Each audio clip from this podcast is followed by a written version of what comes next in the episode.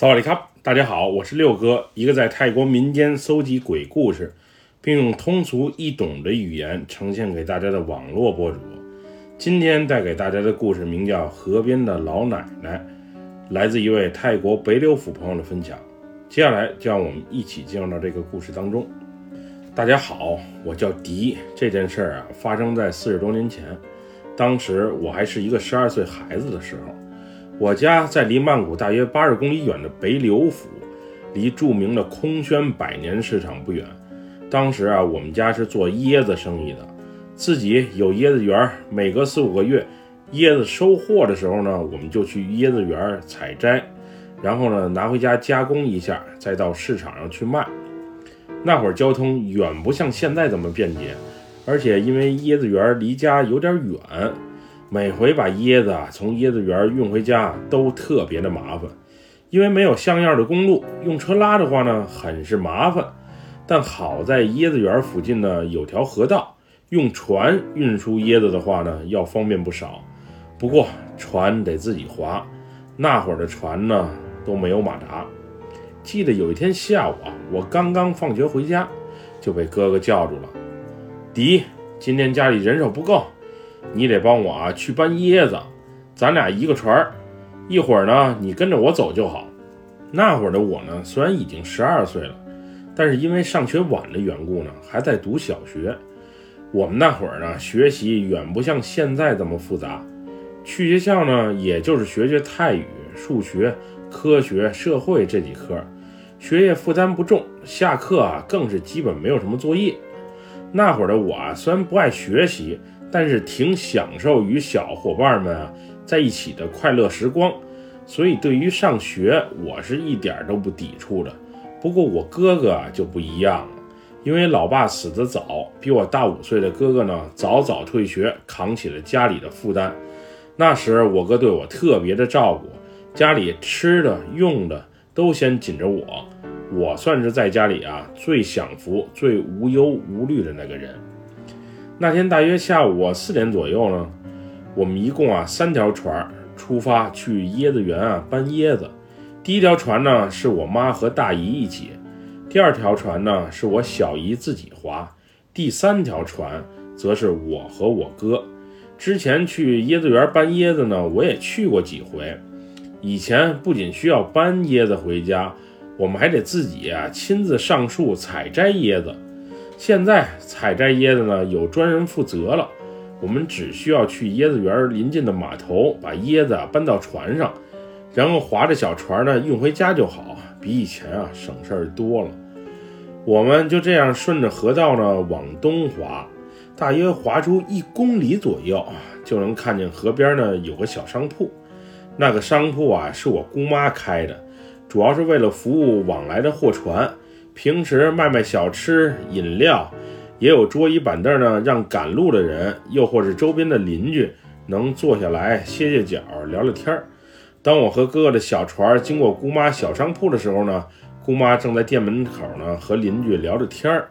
我俩热情地和她打着招呼。姑妈看见我俩的到来呢，也是挺开心的，还招呼我俩把船停下来，喝杯饮料再走。不过因为我们还得去搬椰子，于是。约定周末的时候呢，再来找他玩儿。当时我们划过姑妈小商铺的时候呢，只听见姑妈熟识的一位大叔呢，以开玩笑的口吻喊道：“小心鬼哟！今天是佛节，会有不少的孤魂野鬼出门溜达。”大家也知道那个大叔是在逗我俩，于是呢，当时岸边的几个老邻居啊，听到这话，轰然大笑起来。其实我是不怕鬼的，毕竟我身旁啊有我哥陪着。但是那天确实是佛节，一般佛节的时候呢，也确实会有大批孤魂野鬼出没。所以大叔这么一说，当时我心里咯噔一下，顿时感觉那晚的氛围呢有些诡异。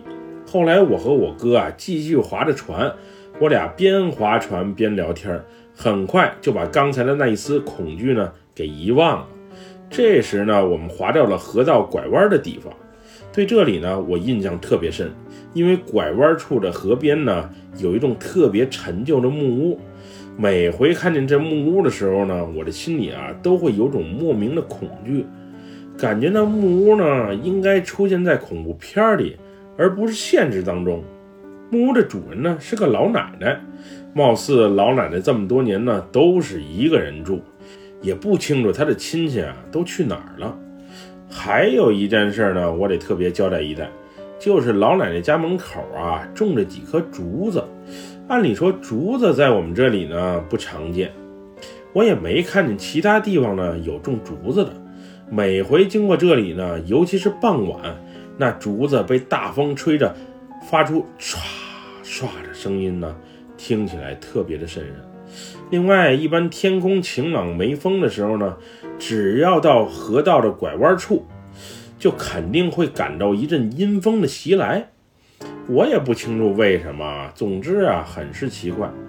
当我们经过老奶奶家的时候呢，一只大狗啊朝河边啊跑了过来。几乎每回到这里呢，这只大狗啊都会朝我们狂吠。我那天提前做好了准备，拿出了一个小椰子，就顺手扔了出去。这个小椰子呢，是我在家就准备好了。我知道每回到这里呢，这烦人的狗呢就得冲我们乱叫。所以呢，想给它些教训。不过那天啊，也许是因为我用力过度的缘故啊，小椰子没能砸到狗，而是砸到了老奶奶木屋的屋顶。只见那个小椰子啊，在房顶当当当弹了几下之后，就落在了房门口。那会儿我听见屋里呢发出嗯嗯的声音啊，像是有人在呻吟。我心想，这下坏了，估计是惊到老奶奶了。于是我转过身来啊，让我哥赶紧划船，生怕老奶奶走出屋门呢，把我们训斥一顿。老奶奶在当地呢，可是出了名的脾气不好，还是远近皆知的那种。但这时呢，哥哥却笑了，并说道：“你不知道那个老奶奶上个月就去世了吗？她怎么可能出来骂你呢？哥，那老奶去世了。”刚才你没听到吗？那屋里呻吟的声音，我随即问道：“什么声音？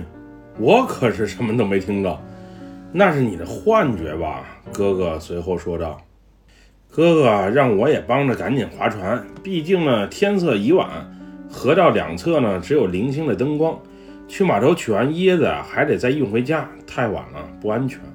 当时啊我也没把刚才发生的事儿呢太放在心上。”毕竟取椰子才是正事儿，于是使出全身力气啊，一心划船。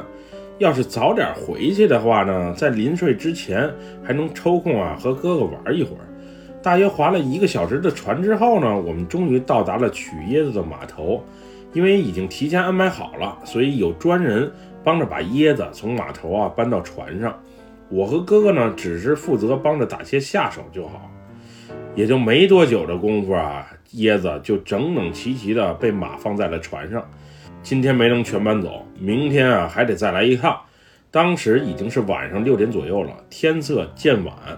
于是我哥啊让我把油灯点上，有个亮呢也好划船。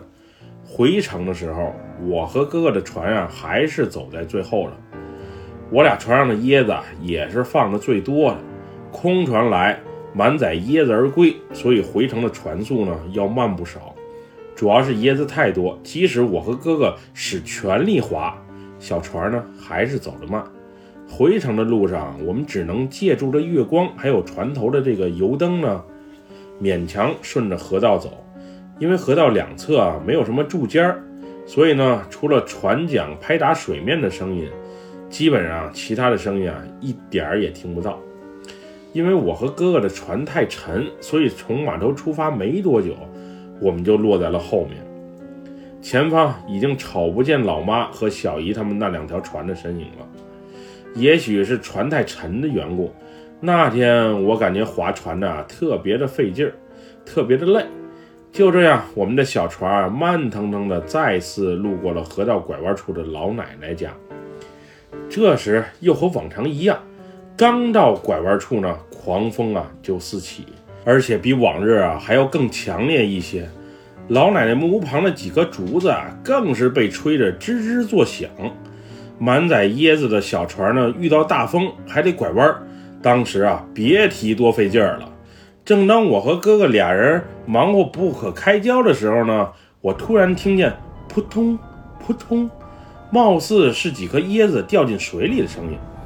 借助船头的灯光，我仔细啊查看了一下四周，水面没有被激起一丝的涟漪，也没瞅见任何水花。这到底是怎么回事啊？哥，刚才那是什么声音？我惊恐地问道。小子，大晚上的别瞎问，划好你的船就好。哥哥随后说道。我们那里相信，如果夜深人静遇到什么诡异的事情呢，最好不要出声。更不要打听，就当什么事儿都没发生，以免真的把鬼给招了。不过那天的事儿啊，实在是太蹊跷了，我实在忍不住，所以啊，随嘴问了一句。离木屋越近，我们听狗叫的声音呢就越清楚。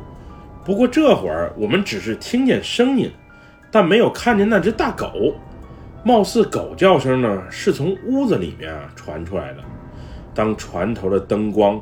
能辐射到木屋那边区域的时候，我和哥哥同时看见一个满是白发的老女人，直挺挺的在木屋前坐着。那个老女人啊，不仅脸色煞白，双眼还是凹进去的，很是恐怖。只见那个老女人啊，还用双手招呼着我们过来。当时一看到这个画面啊，我和哥哥顿时吓坏了。此时我们也不确定，这个年迈的老女人是不是那个老奶奶。总之，我是一眼都不想多瞅，只想赶紧离开这个是非之地。那时的哥哥呢，比我还镇静一些，让我啊先不要惊慌，尽快把船划出这片区域。不过当时的我啊实在是太怕了，于是下意识地拥向了船头的哥哥。原本船上的椰子啊就没少放。我这一动，船的重心瞬间变了，于是顷刻间，我和哥哥一同掉进了水里，船也顺势翻了。因为我俩常在河边玩，所以水性呢还算不错。船翻了之后呢，我们赶紧游向了河岸的另一侧，也就是木屋对岸的那侧。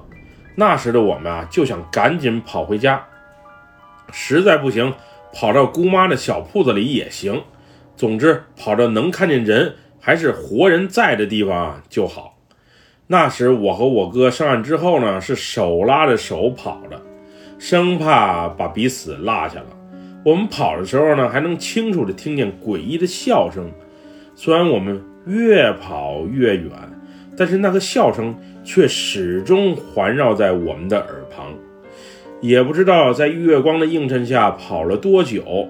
我俩最终踉跄地跑到了姑妈家。当晚呢，姑妈正在家里啊和邻居们啊聊天看见湿漉漉的我俩呢，还挺诧异，于是就追问发生了什么。我俩当时啊把刚才发生的事情一五一十的讲给了他听。他听了之后呢，让我们先别慌，也别急。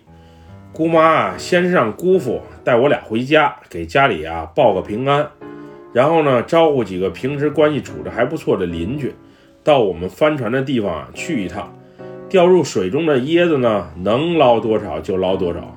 那条已经翻了的小船还是得捡回来的。我和哥哥回家之后呢，就把事情啊告诉了先前回来的老妈和大姨、小姨。虽然损失了不少椰子，老妈啊有点生气，不过呢也没过多责备我们，让我俩明天一早啊和她去趟庙里。就是离老奶奶木屋啊不远的那处寺庙。第二天一早呢，我们按照约定啊，一起去了寺庙。老妈把我俩带到寺庙里的灵堂，然后让我俩在存放老奶奶遗体的这个照片前呢上炷香，顺便呢磕仨头。那晚呢是佛节，恰巧啊也是老奶奶的回魂夜。当时我拿小椰子砸狗的时候，可能惊动了木屋里的老奶奶，所以呢，她才变成了厉鬼啊，吓唬我们。不过也就是吓唬吓唬我们，要是真想索我俩的命，我们估计啊，都轻易逃脱不了。后来呢，每次再路过那个木屋的时候呢，我都会朝着那个木屋的方向，双手啊行合十礼拜一拜。不过之后很长一段时间，只要是晚上，我是肯定不敢出船的。主要是那晚的经历啊，给我幼小的心灵啊留下了深深的阴影。后来我上高中的时候呢，因为一些变故啊，我就没和家人在一起，而是去外府啊上学去了。后来听哥哥说呢，那个木屋因为河道改建啊被拆除了。这个就是我的故事。在那件事之后的几十年呢，我是从来没再遇到过任何的灵异事件。现在想起来啊，估计啊，当时是我一时淘气，而且啊，年龄太小，所以呢，才会遇到这种事儿吧。本期故事就分享到这里，喜欢六哥故事的朋友，别忘了给六哥点赞和关注哟。咱们下期节目再见，么么哒，拜拜，萨瓦迪卡。